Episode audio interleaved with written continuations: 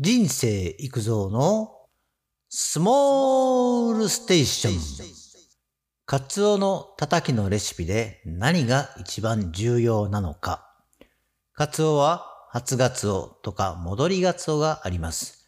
一年中食べることができる魚ですね。旬と聞かれれば、やはり初夏でもあるのですが、戻りガツオの方が脂が乗っていて美味しいという人もいます。お刺身で食べるのももちろん良いのですが、カツオは叩きというイメージもあります。お店で売られているもの、冷凍のものなどがありますが、家でも意外と簡単に作れます。様々なレシピがありますが、そのレシピの中で重要な部分だけを考えてみます。ということで、カツオのたたきにするなら、皮付きの柵のもので作ります。カツオのたたきをスーパーで切り身にして、薬味もタレもついているものは便利ですね。旬の時はお値段もお手頃で、家で切らなくてもそのまま食卓で並べることができます。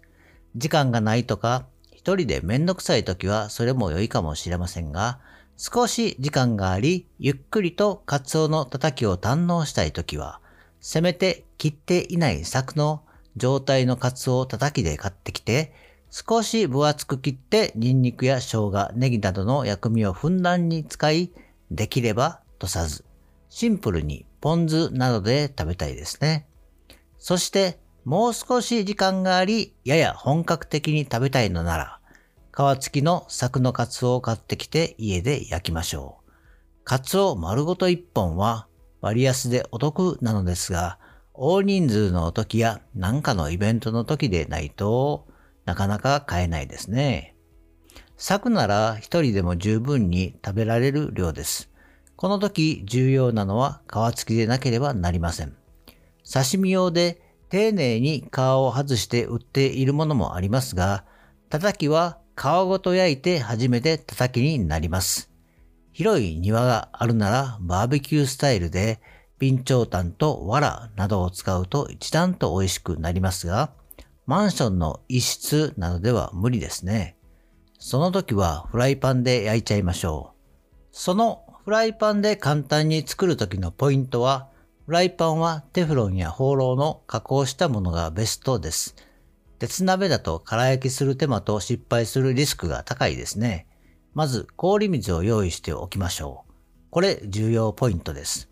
カツオは皮目も身も全体に塩をします。粗塩でも食塩でも良いと思います。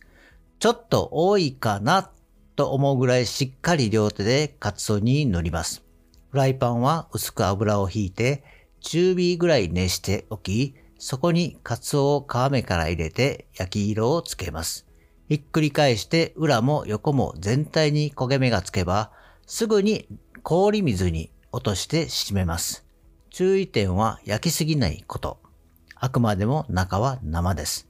そして、すぐに氷水で締めることで余分な塩分と余分な焦げを落とします。すぐに冷えますから、ザルなどに開けて水分を切ります。すぐに切って食べても良いのですが、ペーパーなどでくるんでさらに水気を切って、冷蔵庫で2時間ほど寝かせると塩気も馴染み、身も締まります。あとは切って薬味とタレですね。そしてカツオのたたきは豪快に切りましょう。高知では沢地料理が有名で、そこにはカツオのたたきも入ります。高知の人は刺身、生で食べるときも皮をつけたまま食べる人がいますが、正直生のカツオの皮は硬くて口に残ります。刺身の時は皮は外した方が私は好きですね。たたきは皮が焼けてそれが香ばしくて美味しいですね。あとは切り方ですが、スーパーなどでは薄めに大きく切ってあるのをよく見ます。まあ、値段相応に提供しようとしたらそうなるのですが、家で作って食べるなら遠慮せずに豪快に分厚く切りましょう。高知では大抵切り方は大きいですね。ちょっと口のサイズに合わないかもしれませんが、そのあたりは調節してください。高知で食べた時に1.5センチぐらいに切って間に切り目を入れて、そこに生ニンニクのスライスを挟んでいましたね。さすが高知で豪快さを感じました。まあ、家庭ですから、薬味やタレはお好みですが、ニンニク、生姜、ネギは外せないですね。薬味の切り方はお好みです。スライスでもすりおろしでも良いと思います。冷蔵庫にあるチューブのものでもいいと思いますよ。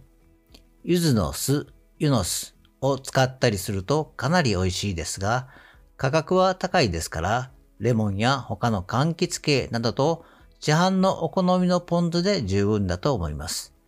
タレは別盛りにするのも良いですが、これも豪快にぶっかけスタイルにするのも手っ取り早くて良いと思います。